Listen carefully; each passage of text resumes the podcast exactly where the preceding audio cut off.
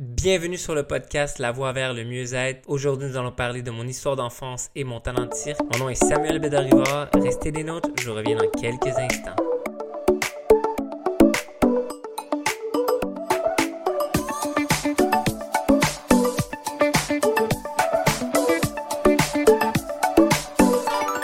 Bienvenue sur mon podcast, l'épisode numéro 1. Donc, je suis originaire de l'Abitibi. J'habitais à Tachereau avec mon père et mon frère. J'avais trois chiens, Tipit, Blackie et Jay-Z. Mon oncle Rosaire allait venir habiter avec nous. Il venait de se séparer avec son ex-femme. Comme c'était la première hiver de mes deux chiens, ils ont réussi à rentrer par la porte où nous rentrons le bois de poêle. Mes chiens ont sali la maison. Mon oncle est venu me voir et m'a dit Tes chiens vont disparaître. Un matin, je me réveille pour aller nourrir mes chiens. Mes chiens sont plus là. J'étais triste et fâché contre mon oncle Rosaire. J'étais en train de pleurer dans ma chambre. Mon oncle Rosaire vient me voir et me dit Ton petit chien aussi va disparaître. Je voulais vraiment plus le voir. Mon père, pour ne pas faire de la mort dans la famille, il a appelé la DPG. La police sont venus me prendre pour m'emmener au centre de jeunesse de Rouen-Noranda. J'étais supposé rester trois jours. J'ai resté six mois après rencontre, un an. Quelques mois plus tard, un éducateur, mon éducateur me dit d'aller dans ma chambre. Je vais dans ma chambre et je m'assois sur ma chaise. Il vient dans ma chambre, il me dit Je t'avais dit dans ton lit. Et il me prend dans les airs et me lance sur mon. Quand j'ai dit ça à mon père, on a porté plainte contre voie de fait. Ils n'ont pas voulu retirer l'éducateur du centre où j'étais. Ils ont voulu me placer dans un centre plus fermé qui s'appelle l'étape de Val d'Or. Mon père et moi n'avons pas aimé ça et nous sommes venus en vacances à Montréal avec ma sœur Marilyn et mon frère Sébastien dans le mois de juin 2001. J'avais 13 ans. Après quelques réflexions, mon père a décidé de déménager et nous sommes restés à Montréal. Donc nous sommes restés à Montréal pour habiter mon frère, moi et mon père. Ma sœur est retournée habiter en Abitibi. Nous habitons avec une amie à mon père nommée Joanne. Ensuite, nous avons habité avec Philippe, l'ami de ma sœur. Nous étions quatre dans un demi à Cartierville. C'était l'été et nous étions toujours avec mon père. Il a voulu aller chercher de l'aide. Et on a commencé avec une TS, une travailleuse sociale. Ça changeait toujours de travailleuse sociale. Ils m'ont enlevé de mon père et m'ont enfermé dans un centre, un centre jeunesse durant deux semaines. Après, je suis ressorti. J'ai commencé à aller à l'école, espace jeunesse. Il y a beaucoup d'intimidation, beaucoup de problèmes d'apprentissage. Et à la maison, je me chicanais souvent avec mon frère Sébastien. Et les professeurs ont commencé à monter un dossier comme, comme quoi que mon père me battait. Après, j'ai changé d'école. L'école, c'était au Mont-Saint-Antoine. J'ai commencé là-bas et j'étais souvent retenu. Ça marchait pas bien. Ils ont tout fait pour me prendre et me placer au centre jeunesse du Mont-Saint-Antoine, qui est juste en arrière. Et j'étais toujours en attente de passer en cours. Et puis, euh, mon père, il y, a eu un, logement en attente de HLM à 4,5 à PSI, qui est Pointe-Saint-Charles, un quartier défavorisé du sud-ouest de Montréal.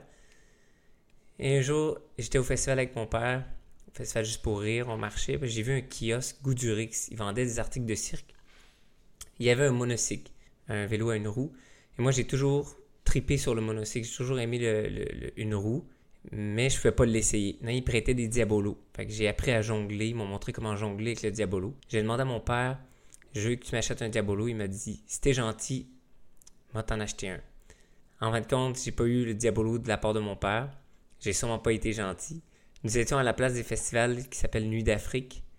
Et moi, je voulais tellement mon diabolo que je suis allé voir tous les kiosques pour demander à travailler. Donc, allé voir les kiosques, tous les kiosques qui étaient là-bas. Et là, les kiosques de fruits m'ont pris pendant deux jours, tout le week-end. J'ai eu les sous pour m'acheter mon Diabolo. J'ai apporté mon Diabolo partout que j'allais. J'allais dans le Vieux-Montréal, les festivals, Festival juste pour rire, Festival de jazz, Montréal en lumière, Francophonie. J'ai appris des trucs de Diabolo. Je faisais des shows dans les rues, dans les festivals, dans le Vieux-Montréal. Je ramassais des sous et je me faisais toujours sortir dehors du festival par la police. Et on me disait, t'as pas le droit de faire ça. Et je continuais dans le Vieux-Montréal. Je me faisais du cash avec mes petits talents que je développais. Et aussi, j'allais dans les festivals regarder les spectacles de rue. Et j'ai vu un spectacle de Diabolo euh, dans le festival de jazz. Et je posais des questions, des trucs, comment, on fait telle chose, telle chose. Et le jongleur Manu, il s'appelait Manu. Et il me montrait des petits trucs de Diabolo. Et petit à petit, je me rapprochais de la loge d'animation d'artistes de cirque où les gens sont en pause. Et je demandais, tout le monde se demandait, mais c'est qui ce petit garçon-là qui veut apprendre? Là, on m'a montré comment monter en échasse, à jongler. Euh, les gens pensaient que j'étais le fils de la gérante d'artiste Danielle Lenoble. On m'a donné des échasses.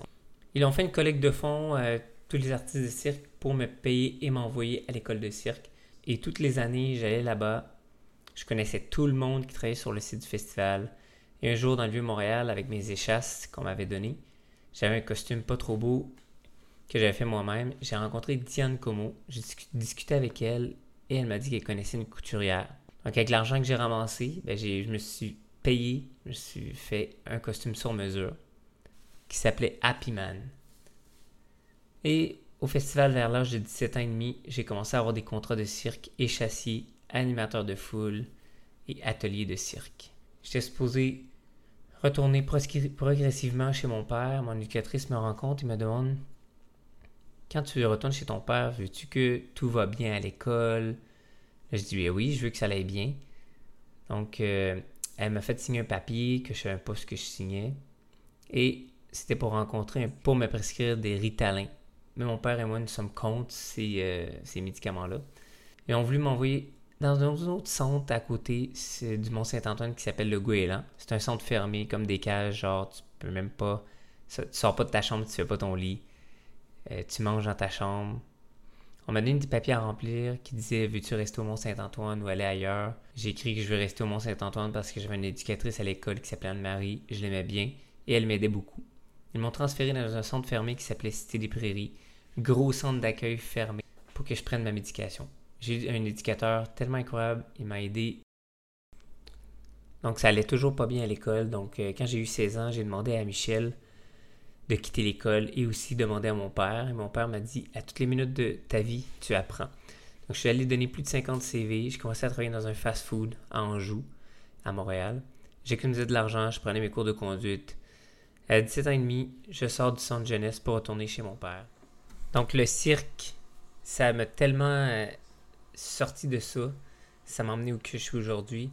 Parce qu'au lieu d'aller euh, avec mes amis chiller, puis euh, faire des mauvais coups, ben, j'allais faire du cirque.